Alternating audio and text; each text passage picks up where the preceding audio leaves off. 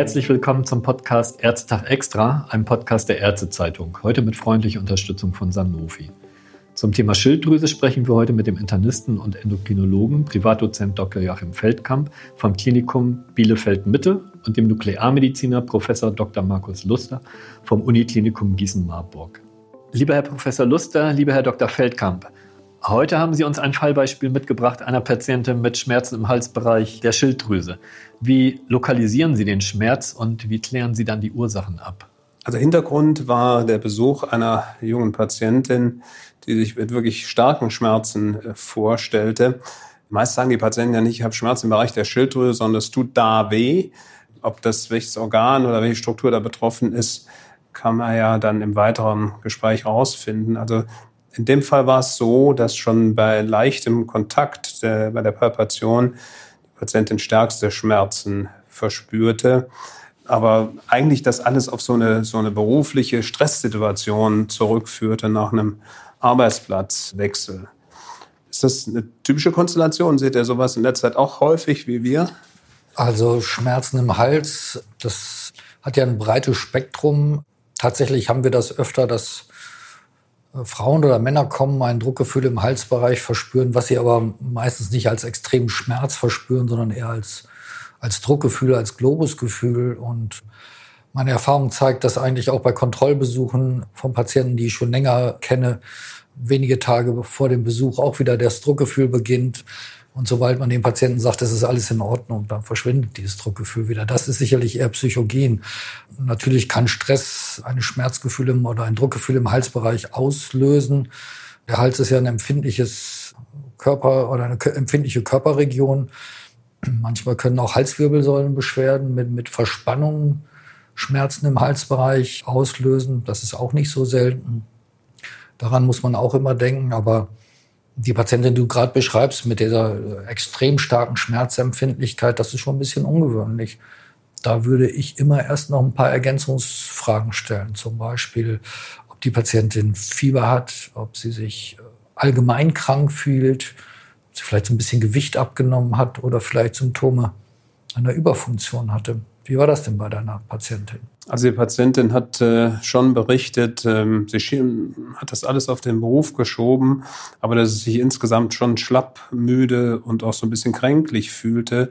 Jetzt hohes Fieber oder so hat sie nicht bemerkt, hat sie aber auch selber gar nicht gemessen gehabt. Wie gesagt, im Vordergrund stand äh, schon der Tastbefund für mich und das kennen wir ja bei diesen ausgeprägten Formen der Schilddrüsenentzündung dass die Schmerzen von den Patienten kaum toleriert werden. Das sind ja auch eine sehr dankbare Klientel, wenn man ihnen dann entsprechend hilft. Ja, also du denkst da wahrscheinlich an die subakute Thyreoiditis de Cavin.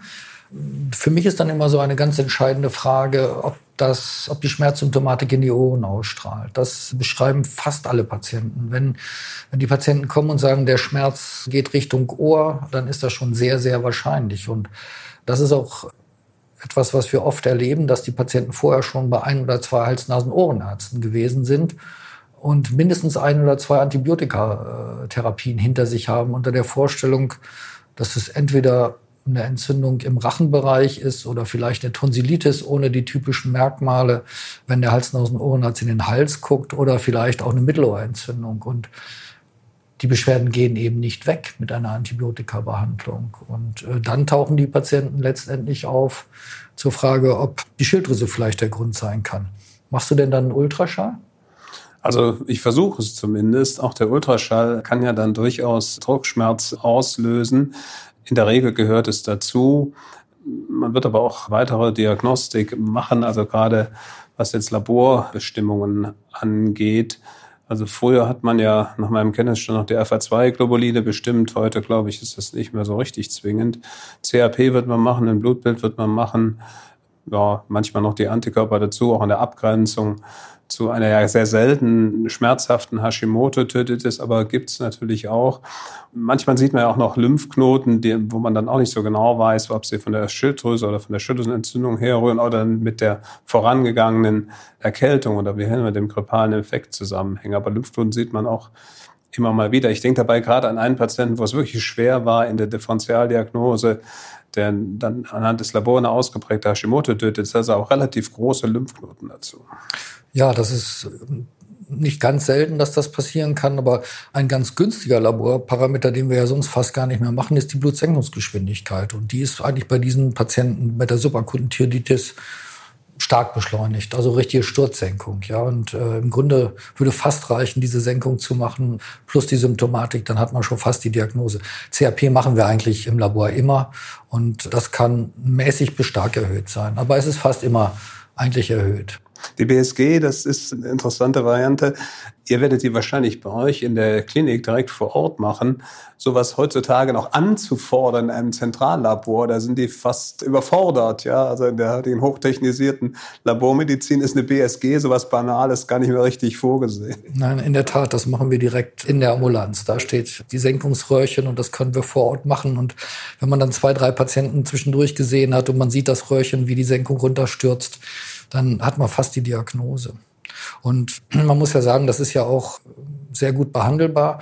Ultraschall finde ich schon auch noch immer neben der Lymphknotenausbreitung ganz hilfreich, weil wir dann im typischen Fall diese landkartenartige Echoarmut sehen, die auch von Woche zu Woche mal ihre Lokalisation etwas wechseln kann. Und das kann auch mal von dem rechten auf den linken Schilddrüsenlappen wandern äh, oder beide Lappen sind betroffen. Also das Ultraschall kann da schon hilfreich sein. Das Schöne ist ja, dass wir das total gut behandeln können. Wenn der Patient jetzt zwei, drei Antibiotika-Behandlungen innerhalb von zwei Wochen hatte, nichts ist weggegangen und wir stellen die Diagnose und sagen dem Patienten vorher, dass er in den nächsten Stunden beschwerdefrei wird, dann ist das immer eine ganz dankbare Behandlung. Also tatsächlich ist das so, wenn wir Steroide geben, je nachdem, wie schwer die Erkrankung ausgeprägt ist, also eine Startdosis von 40 Milligramm Prednisolon bis 60 Milligramm und dann äh, langsam ausschleichen, dann sind die Patienten innerhalb von Stunden, aber spätestens am nächsten Tag fast ganz beschwerdefrei.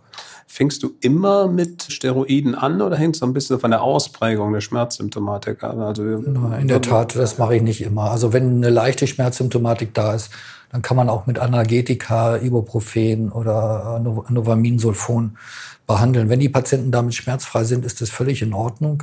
Die Steroide machen den Patienten beschwerdefrei, aber die verkürzen nicht letztlich die Krankheitsdauer. Die Krankheitsdauer kann man eigentlich nicht beeinflussen. Das ist ein selbstlimitierender Prozess sozusagen, ja. Und äh, man muss aber sagen, dass die Krankheit schon zwei, drei, vier Monate gehen kann und so lange sollte man auch behandeln. Und wenn wir mit den Steroiden einsteigen, dann lasse ich das auch wirklich sechs, acht Wochen drin und gehe dann erst langsam raus. Ich gehe dann auf die niedrigste Dosis, die der Patient braucht, um schmerzfrei zu werden. Und wenn man mit Nicht-Steroidalen beginnt, sollte man dem Ganzen auch vier Wochen geben oder wenn die Patienten dann nicht wirklich ansprechen, zügig auf die Steroide umstellen? Ja, das wird der Patient uns schon selbst sagen, wenn er es irgendwie nicht aushält dann würde ich Steroide geben. Also man muss den ja nicht unnötig leiden lassen. Wenn die, also es gibt Patienten, die sagen, äh, Ibuprofen, das reicht mir völlig. Und dann lasse ich das auch. Wenn der aber sagt, das tut mir immer noch weh und ich kann nicht arbeiten gehen oder so, dann würde ich schon Steroide geben. Es gibt ja den einen oder anderen Patienten, wo das auch nochmal wiederkommt. Habe Extremfälle erlebt, wo es dann öfter mal wieder kam, wo man dann immer nach einer Ultima Ratio sucht. Kennst du das aus deiner Praxis? Dass da ja, also der Anteil der Patienten, die das zweimal kriegt, ist gar nicht so gering, finde ich. Also ich schätze das mal auf vielleicht 15, vielleicht sogar 20 Prozent, dass innerhalb von einem Jahr oder anderthalb Jahren dann nochmal ein zweiter Schub kommt. Aber in der Regel ist danach auch erledigt. Aber in der Tat, ich glaube, ich habe in meinem Leben zwei oder drei Patienten erlebt, wo das immer wieder kam und dann sind die Patienten natürlich entnervt. Und die letzte Lösung ist dann eigentlich die Thyroidektomie, die Entfernung der Schilddrüse und dann ist das Ganze ausgestanden. Aber das möchte man natürlich initial möglichst vermeiden. Naja, es gibt so eine, auch in, in meiner Person eine Handvoll Patienten, kann ich erinnern, die waren dann am Ende mit ihren Nerven und dann war das die Ultima Ratio. Aber ist natürlich kein Standardvorgehen, ist klar. Ja, genau. Ich denke, es gibt vielleicht zwei, drei Differentialdiagnosen noch, an die man denken muss. Das ist die akute Thyreoiditis, also die wirklich bakteriell bedingte Thyreoiditis. Die habe ich selbst dreimal gesehen. Das ist ein florides Krankheitsbild, wo der ganze Hals rot entzündet ist und was manchmal auch eine Operationsindikation sein kann, wenn es zu putriden Veränderungen und, und Einschmelzungen kommt. Das muss natürlich antibiotisch behandelt werden. Diese Krankheitsverläufe sehen wir eigentlich fast nur bei Patienten, die immunsupprimiert sind. HIV-Patienten zum Beispiel können das sein oder Tuberkulosepatienten. Also äh, das ist eher sehr selten. Eine andere Situation, wo plötzlicher Schmerz auftreten kann, das sehen wir häufiger bei Schwangeren. Das sind eingeblutete Schilddrüsenzysten, ja, wo es plötzlich in eine Schilddrüsenzyste oder in einen Knoten einblutet, plötzliche Schwellung, starker Schmerz. Die Patienten kommen häufig abends in die Notaufnahme und wir sehen die dann meistens ein, zwei Tage später zur, zur Punktion dann, um das Ganze zu entlasten. Aber das kann auch mal eine Ursache für plötzliche Schmerzen sein. Vielleicht kann ich noch eine Differentialdiagnose ergänzen, was auch eine Rarität ist. Aber natürlich kann auch mal ein fortgeschrittenes Schilddrüsenkarzinom Schmerzen machen im Halsbereich, wenn da schnell was wächst. Beispielsweise das anaplastische Schilddrüsenkarzinom macht durchaus auch schon mal lokale Beschwerden. Ja, das kann ein, ein Druckgefühl vor allen Dingen machen und ein Oppressionsgefühl. Das anaplastische Schilddrüsenkarzinom kann das machen und sehr selten gibt es Lymphome in der Schilddrüse, die auch die Schilddrüse anschwellen lassen und dann auch so eine Schmerzsymptomatik machen. Das ist dann natürlich ein bisschen ein etwas ungewöhnliches Ultraschallbild und das kann man natürlich sowohl das anaplastische Schilddrüsenkarzinom, was du erwähnt hast, wie auch das Lymphom auch vom Ultraschall schwer unterscheiden von der entzündlichen Veränderung, die benigner Natur ist. Da wird man vielleicht doch dann eine Punktion machen, um das Ganze abzuklären. Ist ja in der Regel auch eine andere Altersgruppe, die da betroffen ist, aber gibt natürlich Übergänge. Ne? Ja, genau. Da hast du recht, dass du darauf hinweist. Also gerade das anaplastische Schilddrüsenkarzinom und das Lymphom tritt ja fast nur bei älteren Menschen auf, während die subakute Thyroiditis, wenn ich so jetzt überlege, das tritt bei sehr alten Patienten eigentlich nicht auf. Das haben wir eher bei bei jüngeren und mittelälteren Patienten. Auch so, ja. Ja, ich glaube, da können wir vielleicht auch das schon mal so zusammenfassen, was wir gerade gesagt haben. Schmerzen im Bereich der Schilddrüse mit Ausstrahlung in die Ohren sind ganz typisch für eine subakute Thyroiditis, Eigenname de Cavang. Sehr hilfreich ist eine Blutsenkungsgeschwindigkeit, aber auch die CAP ist erhöht messbar. Im Ultraschall sehen wir landkartenartige Echoarmut. Und wenn wir dies zusammennehmen, dann können wir behandeln entweder mit nichtsteroidalen Antiphlogistika oder mit Steroiden, die dann eine sehr schnelle Heilung bringen. Ergänzen muss man noch, dass am Anfang der Erkrankung kurzfristig auch eine Hyperthyreose auftreten kann durch die Freisetzung von Schilddrüsenhormonen. Das limitiert sich allerdings in der Regel selbst, sodass wir nur mit Beta-Blocker behandeln würden. Und ich denke, damit haben wir so die wichtigen Punkte genannt. Ja, lieber Herr Professor Luster, lieber Herr Dr. Feldkamp, auch nochmal an dieser Stelle herzlichen Dank für die erneut spannende Diskussion. Sehr gerne. Auch von meiner Seite. Herzlichen Dank.